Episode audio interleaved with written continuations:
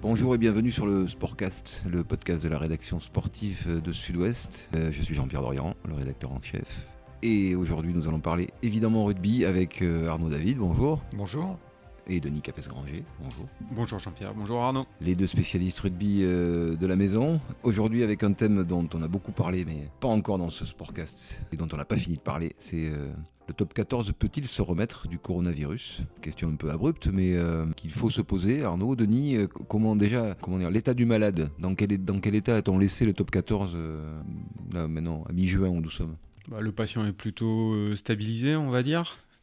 Mais bon, il n'est pas encore établi. Ouais, le pronostic est incertain. Le pronostic est encore incertain. On l'a laissé très inquiet, fragile, très inquiet. Il a, il y a, des espoirs de le voir sortir de, l'hôpital euh, le 5 septembre avec une reprise, mais il y a évidemment beaucoup de, beaucoup de questions euh, concernant cette, euh, cette reprise. Est-ce qu'on la fera avec des spectateurs? Quelle jauge? Et évidemment, tout ça a, un impact sur les, les finances et l'économie du, du, rugby professionnel parce que c'est le cœur du problème et le, cette, cette pandémie nous a rappelé la fragilité du, du modèle économique français. Qui peut dire d'ailleurs merci à l'État, puisque comme beaucoup d'entreprises, il a bénéficié du chômage partiel, ce qui lui a sauvé un peu la peau euh, pendant cette euh, sale période. Vous dites on l'a laissé le malade et vous avez raison, c'est exactement le terme. Euh, on l'a laissé donc depuis un petit moment. ça fait longtemps que les spectateurs français n'ont n'ont pas, pas, vu de match avec des joueurs français sur le terrain. On, on, parlera dans un autre épisode de l'international, mais déjà du point de vue national, c'était bah, C'était au soir de la 17e journée, c'était le 29 février dernier. L'UBB caracolait en tête du championnat avec 8 points d'avance sur le second, 21 points d'avance sur le 7e qui était le Stade toulousain. Jusque-là, tout se passait bien. Et puis, bah, du jour au lendemain, tout s'est arrêté, mais ça, vous le savez déjà. Et là, patatras, euh, on décide, euh, en pleine crise de Covid, pas de champion, pas de fin de championnat. Enfin, on va revenir sur tous les épisodes, mais euh, il y a eu beaucoup d'épisodes, c'était tumultueux, parce que euh, finalement, le, monde du rugby qui se flatte souvent de sa, de sa grande unité, de sa solidarité, là, c'est entre-déchiré, comme il sait le faire, avec, euh, avec beaucoup de talent, chacun a parlé pour sa paroisse. La grande famille. Voilà. Et donc, on a à un moment espéré quand même faire, euh, faire des, des, des, phases, des phases finales, attendre, reporter, faire quand même des phases finales euh, au, mois d'août, avant de se résoudre à arrêter, comme pour le football, à, arrêter la saison et, à dire que pour la première fois depuis 1942, il n'y aurait pas de champion de France. Pas de champion, c'est dire donc il faut remonter à la Deuxième Guerre mondiale. Pas de champion, c'est dire à quel point effectivement la crise finalement est profonde. Voilà, ça part de là le fait que la situation est grave, si j'ose dire. C'est qu'au bout de ce cafarnaum où personne ne s'est entendu euh, parce que c'était compliqué, euh, c'est mine de rien, c'est le début des ennuis. Voilà, on va dire ça comme ça. Le fait qu'il n'y ait pas de champion, euh, on, se rend bien bah, compte. Ça illustre effectivement toutes les difficultés à travers lesquelles le rugby français est passé, puisque enfin, on en a déjà parlé abondamment dans nos colonnes. Les modèles économiques sont basés essentiellement sur les billetteries, donc pas de rentrée d'argent, pas de match. Il faut le rappeler ça, Denis, en France, c'est à la louche quelle proportion À la louche, les droits télé, parce que c'est ça qui est très parlant, sont de l'ordre de 20% pour les clubs du top 14. Et euh, donc le reste euh, des rentrées est constitué essentiellement par de la billetterie et des, euh, des produits générés autour des matchs. et du sponsoring. Et du sponsoring. Et le sponsoring. Donc lié, lié à la tenue des matchs et à la présence de public. Tout ça étant lié à ça en fait. Bien sûr, parce que toute, toute l'économie du rugby, elle est, elle est essentiellement basée sur le, sur le partenariat de proximité, sur toutes ces entreprises qui sont, qui sont partenaires des clubs et, et qui viennent aussi pour partager un moment de convivialité qui est celui du match. Et donc, si euh, s'il n'y a pas de match, il y a pas de cette économie-là s'effondre. Hmm. Et si on insiste sur ces 20% de droits télé, c'est pour rappeler à quel point, le, contrairement à leurs euh, homologues du foot, les clubs n'ont pas de branche à laquelle se rattraper euh, si le reste s'échappe, en fait, tout bonnement. Et au milieu de tout ça, qu'est-ce que pèse la masse salariale dans les clubs de rugby professionnels français? C'est près de 70% des, des dépenses d'un club. C'est ça donc à 80% dépendant de la billetterie et de la présence, et donc et à 70% obligé de passer par la case masse salariale. C'est, un peu le, le nœud gordien du problème du rugby français. Oui, donc le rugby français, enfin en top 14, euh, les clubs ont pu s'appuyer sur les, sur les mesures de chômage partiel, mais bon, elles ont été quand même coûteuses parce qu'il y avait quand même un gros delta avec un salaire moyen euh, dans le top 14 qui est de l'ordre de 20 000 euros Or, le chômage partiel, je ne vais pas vous rentrer, je vais vous épargner les chiffres, hein, mais bon, on est à, faut les à la aussi, fourchette ça- de ça 4, permet de 000 comprendre. euros, 4 000 euros, grosso modo, est couvert par, par, euh, le, euh, par l'État. Donc, euh, forcément, il y avait un delta qui était à la charge des, des clubs qui était important. C'est pour ça, d'ailleurs, que les clubs de Pro D2 s'en sont beaucoup mieux tirés, puisque les salaires étant plus bas, le delta à leur charge était beaucoup moins important. On a négocié aussi dans cette période-là sur le, sur le salaire des joueurs notamment? Non, pas vraiment. Le... Même si toutes les rentrées d'argent n'étaient pas, étaient pas arrivées, si les sponsors n'avaient pas, avaient pas forcément euh, payé leurs derniers engagements, tout était à peu près budgété pour cette saison. Donc les, les, les clubs, les clubs sur la sur l'exercice euh, 2019-2020 vont- avec les mesures de chômage partiel, d'accompagnement, vont s'en sortir. Après, il y a les projections sur, les, sur la saison suivante. Et les clubs ont dû engager euh, des, des négociations avec, euh, avec, les, avec les joueurs sur les salaires. Parce que la projection qu'a faite la, la DNACG, qui est le gendarme financier de... Il n'y a pas eu d'économie, pardon Arnaud, je te coupe, il n'y a pas eu d'économie directe sur les, sur les budgets euh, de fin de saison négociés. sur les salaires, non. Absolument aucune. Bah, en fait, ce qui a sauvé les clubs, finalement, c'est les bonnes relations euh, qu'ils entretiennent, que la LNR entretient avec Canal+, qui a versé ses dernières retraites de 15 millions d'euros, qui a permis de ne pas déstabiliser la machine. Donc, effectivement, ils ont, euh, ils ont mis des rustines partout, mais le navire reste à Ce peu que je près... veux à dire, c'est que par exemple, le, le- le staff du 15 de France, l'encadrement du 15 de France, qui a, qui a euh, spontanément ou pas, je sais pas, mais euh, sacrifié, euh, je crois que c'est 10% de son 10%, salaire en oui. disant voilà, il n'y a pas eu l'équivalent dans les clubs de rugby français, il n'y a, pas eu de- il n'y a pas eu de négociation sur l'exercice en cours avant même de parler de, de la suivante. La négociation salariale porte sur la saison prochaine D'accord, dans, les, d'accord. dans les clubs de Ouais, c'est important de le préciser, je crois. Pour, pour- pour y revenir, la DNACG a prévu, en se basant sur, euh, sur euh, l'année qui avait suivi euh, la crise des subprimes, une baisse du partenariat de l'ordre de 30%. Donc elle a suggéré, parce qu'elle ne peut que suggérer, au, club d'obtenir une, euh, une baisse euh, de 30% des, des, des salaires. Et les négociations sont engagées entre, entre, les, entre les présidents de club et les joueurs avec beaucoup de disparités, mais dans le mode de, dans le mode de négociation. Voilà. Et avec aujourd'hui, on va dire, euh, la moitié des clubs de top 14 qui sont parvenus à un accord, et l'autre moitié qui négocie toujours avec une deadline, c'est-à-dire que les clubs vont devoir présenter leur budget à la DNACG le 26 juin et recevront leur feu vert pour la saison suivante, le, donc le, le 26 juin. Donc il y a donc là urgence à négocier. Pour avoir un ordre d'idée, il ne s'agit pas de rentrer dans le détail, mais euh, citons un ou deux exemples de clubs où euh, un accord a été trouvé. C'est c'est quelle, part? C'est à peu près la même Le, premier, club à avoir annoncé un accord, c'est Castres, qui, euh, qui où euh, les, plus petits salaires sont pas nécessairement touchés de la même manière que les plus gros. Mais gro- grosso modo, pour la faire courte, ils se sont accordés sur, euh, sur 15% de baisse salariale euh, à Castres. Ils ont fait la même chose à Lyon depuis. Ils ont fait la même chose euh, à Toulouse. Euh, Toulouse, Clermont, Et C'est à Montpellier. peu près à chaque fois le même pourcentage Autour entre 10, entre 10 et 15 D'accord. Entre Il y a- 10 et Il y a un plus. cas différent, juste c'est à Toulon, où ce sont les joueurs, alors que Bernard Lemaître, qui n'a pas trop d'angoisse de fin de mois, avait certifié qu'il maintiendrait les salaires, et où les, les- les joueurs ont proposé d'eux-mêmes, ou en tout cas c'est ce qu'on nous fait savoir, euh, de baisser leur salaire de 10%, et ça jusqu'à Noël, et à faire un état des lieux à Noël pour euh, soit continuer, soit revenir à la normale. Il y, a- eu des négociations qui ont été, euh, finement, me- parfois finement menées avec des présidents qui, par exemple, à, à Castres, qui ont taxé euh, les joueurs qui étaient au-dessus de 10 000 euros, voilà, qui ont préservé les petits salaires. Ce qui est logique. Ailleurs, il y a beaucoup de clubs qui ont négocié, des présidents de clubs qui ont négocié des retours à meilleur forfait. Un point, on fait un point à Noël. Si tout va bien, euh, on vous ramène vos, vos salaires. Par contre, il y, a des, il y a des clubs où on cherche aujourd'hui à, à ramener, à baisser la masse salariale et à profiter de l'opportunité pour, euh, pour baisser les salaires.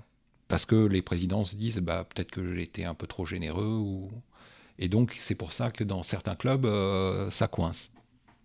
Ça coince, ça coince aussi parce que ben, professionnel français, euh, euh, là on est sur l'analyse froide et factuelle, mais si on, va un peu plus dans le détail, est-ce que c'est pas aussi un grand électrochoc euh, qui fait se rendre compte un peu mieux tout ce petit monde que, tout est fragile et que peut-être certains budgets sont trop élevés, certains salaires sont trop élevés et que l'économie du rugby professionnel français tourne un peu, vit un peu au-dessus de ses moyens, quoi, tout simplement. Est-ce que c'est pas cette crise-là, euh, même aussi euh, asymptomatique soit-elle, ne l'a-t-elle pas démontré finalement? Bah, il est certain que ça a, ça a éclairé, du, enfin ce que, ce que tout le monde savait grosso modo, mais ça a Sans éclairé d'une lumière très crue le fait que si certains, dans certains clubs tout du moins, dans la majorité des clubs d'ailleurs, si, si les présidents qui sont les, les principaux pardon, financiers euh, de leur propre économie se retirent, bah, il n'y a plus rien. Quoi. Donc, euh, donc oui, c'est fragile. Hein. On avance, sur, on, avance sur, on avance sur un fil, toujours sur, toujours sur une ligne jaune. Le problème, effectivement, c'est qu'il y, y, a des présidents de clubs qui peuvent dépenser sans compter. Mais par exemple, au, Racing, il n'y aura pas de baisse salariale parce que, bon, euh, la fortune, le portefeuille de M. Jackie Lorenzetti se porte très bien, va très bien. Donc, euh, mais ailleurs, on, s'est embarqué depuis des années dans une, dans une surenchère salariale pour euh, voilà, c'est la course à l'armement avec, euh, avec derrière des agents qui ont toujours fait monter, fait monter les enchères.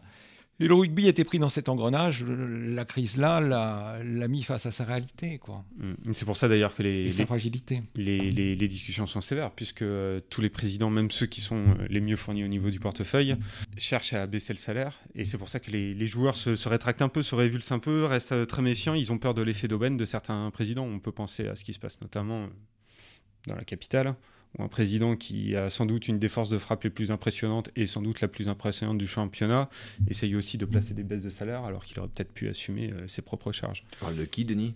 Bon, au Stade français notamment, c'est les, les, joueurs euh, là-bas euh, redoutent effectivement l'effet d'aubaine, c'est-à-dire que sur le dos de la crise du coronavirus, chercher à corriger euh, la générosité, comme le disait Arnaud, euh, dont a fait preuve le président pour attirer oui, les meilleurs. Il avait été un peu, un peu, trop dispendieux, peut-être aussi au départ. Voilà. ça. Mais c'est dur partout. Hein. C'est dur à Pau, c'est dur à La Rochelle, c'est dur à, c'est dur à, l'UBB, qui n'ont toujours pas trouvé trois, trois clubs bah, de, de, la région qui n'ont toujours pas trouvé, trouvé d'accord autant de, autant, euh, autant de clubs, euh, Arnaud, qui ne pas, euh, s'appuient pas sur des présidents mécènes, pour la peine, du moins pas le modèle dont vous parliez.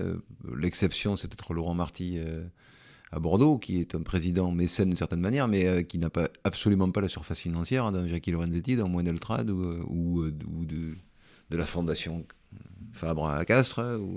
Oui, tout à fait. ce sont des, ce sont des Michelin, clairement. Et ce sont des clubs qui, qui euh, quelque part, ont essayé d'adopter depuis des années un modèle vertueux.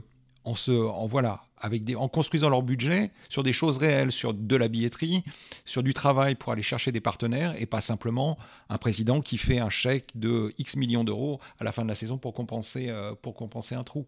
Voilà. Donc en fait, c'est quelque part les clubs les plus vertueux qui, souffrent le plus. Bah, c'est les clubs qui sont le plus en autosuffisance qui souffrent le plus, ceux qui montrent bien euh, que, que l'économie est, fragile. Effectivement, ces clubs-là qui avaient besoin d'un peu plus de, de, 15%.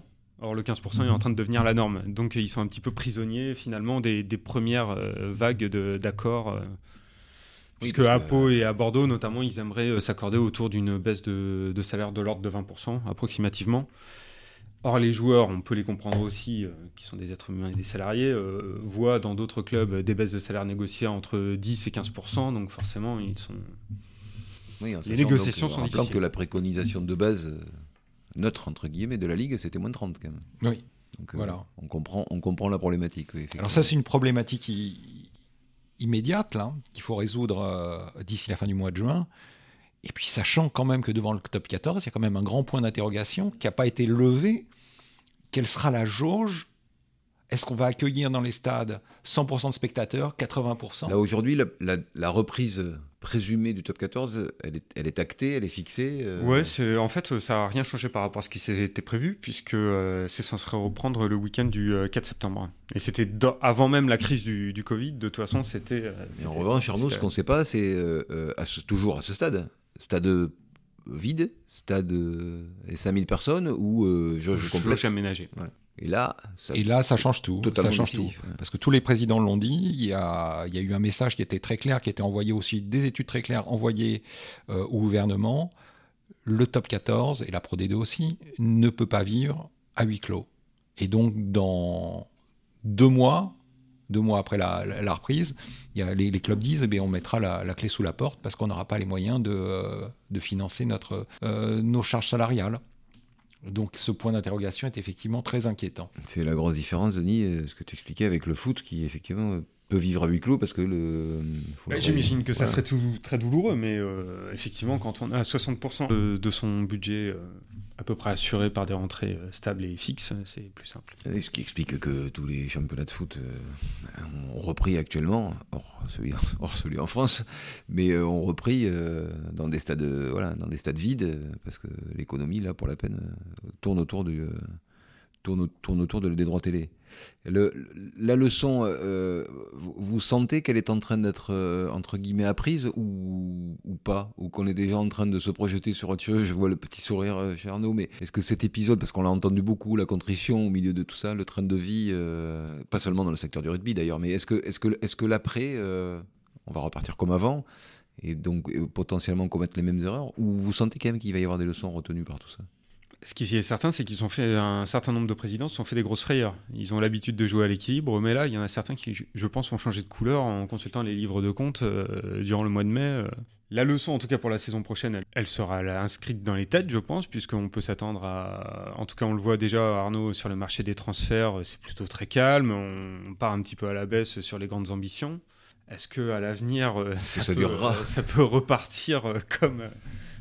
Les présidents sont en train de de, s'interroger et de discuter d'une euh, baisse du plafond de la masse salariale, du salary cap. De ramener ce plafond qui est aujourd'hui avec euh, un peu au-dessus de, 11-12 millions d'euros, de le ramener à, 10 millions d'euros. Alors on pourrait se dire, euh, super, ils ont compris, ils veulent vraiment faire un effort. Et puis non, quand même, ce qu'ils sont en train de négocier à côté, ce qu'ils sont en train de négocier à côté, enfin ceux, ceux qui ont le plus d'argent, c'est euh, ce que les Anglais appellent un marquee player, c'est de pouvoir compter hors de la masse salariale un joueur, euh, un, joueur vedette, une star qu'on pourrait payer autant qu'on voudrait. Alors euh, bon, ça, ça, peut sembler être une bonne idée du point de vue marketing. Voilà, on va, on va peut-être aller chercher Maro Itoje demain, Boden Barrett et l'amener l'amener pour vendre les droits du top 14. Et donc on repart, on repart comme en 14 là, c'est le on repartira, je crois, grosso modo, il va y avoir de nouveau de, de, la, de la surenchère et de la, course à l'armement. Bah, ce qui est certain en plus, c'est que de toute façon, c'est toute la planète internationale qui est touchée par cette crise. Donc euh, le marché australien est très impacté notamment. Donc euh, même si euh, le, le, pouvoir d'attraction financière du, du, top 14 va baisser, de toute façon, c'est la même chose partout. Donc finalement. Mais ça, ça pourrait être vertueux si, si c'était ça à l'arrivée, si la baisse était internationale. Mais voilà, le risque, c'est toujours, on, est toujours d'accord pour dire que euh, le risque, c'est toujours un mécène, deux mécènes, trois mécènes, trois personnes, quatre personnes qui peuvent faire euh, basculer tout un marché juste avec la surenchère. C'est pas plus compliqué que ça. Ou est-ce, est que ça, c'est, c'est régulable? C'est La vraie question, c'est celle-là. Ben, on ne sait pas parce que un exemple, euh, pendant le, confinement et la sortie de confinement, il y a un projet de, rachat d'un club historique du rugby français par des Émiratis qui est porté par Christophe Dominici, qui, qui anime les chroniques des journaux. C'est Béziers, il hein, faut le dire. Euh, voilà, c'est Béziers. Et euh, ben, on parle quand même d'énormément de, recrutement, on parle d'énormément de, sous pour relancer, pour attirer les, des grands noms. Euh, donc, dans une période où théoriquement tout le monde devrait se rétracter, là on voit qu'il y a encore des projets comme ça qui, je ne sais pas s'ils se mettront en place, mais qui sont pensés. Donc, les mêmes causes. Est-ce que les leçons sont retenues? ben, Je ne sais pas, parce que 15 jours après, on parle déjà d'attirer les plus grands noms dans un club de Pro C'est vrai. Alors à cette, euh, je sais, je sais pas si ça, à quel point ça influera, mais en plus, il faut savoir que le marché français n'est pas aujourd'hui celui qui attire le plus les, stars étrangères, et que le marché français, le top 14, est en concurrence avec le championnat japonais, et que aujourd'hui, pour aller gagner beaucoup d'argent en souffrant un petit peu moins. Il y a, beaucoup de joueurs de l'hémisphère sud qui se disent bon, on va aller faire un petit tour au Japon, jouer un championnat avec des dates réduites qui est pas spécialement, pas aussi coûteux physiquement et mentalement que le, que le top 14 et on va prendre beaucoup d'argent. Oui, mais c'est pas là la logique, elle n'est que financière, on va dire. C'est vrai que le, championnat japonais n'a pas l'exposition euh, qu'ont les championnats européens, qu'ils soient anglais ou français. Donc, est-ce que ça peut concurrencer ça et ça n'apaisera pas, si je t'écoute bien, l'aspect financier, parce que c'est pas là-bas qu'on on, oubliera la surenchère. Donc. Non. Euh, mais est-ce que ça peut être euh, un moyen de réguler? C'est difficile de le, croire ou de l'imaginer. Pour la France, je crois qu'il faut, il faudra qu'il y ait des décisions fortes qui soient prises et et à la fédération et, à la ligue. Celui qui endossera, parce qu'on parle beaucoup, on parle dans les coulisses de, la campagne pour la, présidence de la fédération, mais il y a aussi qui va se jouer dans les mois à venir la présidence de la ligue Et on, est un peu curieux de savoir qui va incarner quel projet et qui, qui va se présenter et qui va vraiment vouloir un. La tendance, c'est qui le, candidat numéro un Paul Gauze va pas, a priori.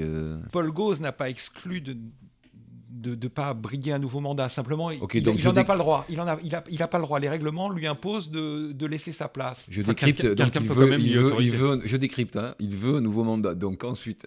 Mais il faut que les, il faut que les, les, les, clubs votent, lui, euh, lui demandent. Enfin, le, une entorse au règlement. Une entorse au règlement. Et surtout, que la fédération lui accorde oui. le droit de changer le règlement. Donc il veut un nouveau mandat, mais il ne l'aura pas. Alors je, je, continue de décrypter. voilà. Et donc si, si, euh, si Paul Gauze euh, ne pouvait pas se présenter, euh, il y a effectivement, on parle de la candidature de Pierre-Yves Revol, qui a déjà occupé le, le, poste avant, avant Paul Gauze. On sait qu'à un moment, Mourad Boudjelal avait, avait, des velléités. Avait des velléités que euh, Jeff Fontenot, le président d'Agen, aussi euh, avait à, un moment évoqué euh, sa possible candidature. On sait que lui, il est proche de, de Bernard Laporte. Alain Tingo, à une époque, avait. Et bien sûr, Alain Tingo, qui est. L'ancien président d'Agen.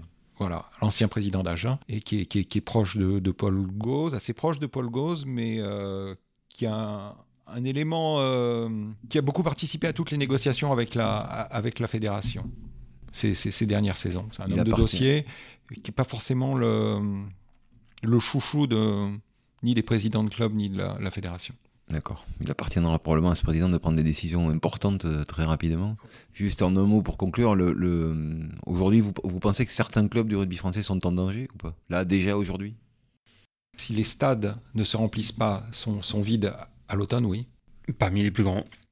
Oui, parmi les plus grands. Parmi, les, plus, plus titrés euh, de France. le Stade Toulousain, bien sûr, euh, Bordeaux. Hein. Bon, on, attend donc euh, plutôt avec impatience, surtout pas ce mal-là au top 14 et au rugby français, mais il faudra que les leçons soient tirées. Merci monsieur pour, pour, pour ces éclairages, et on se retrouve très vite pour un nouvel épisode. Merci à tous, à bientôt. Merci.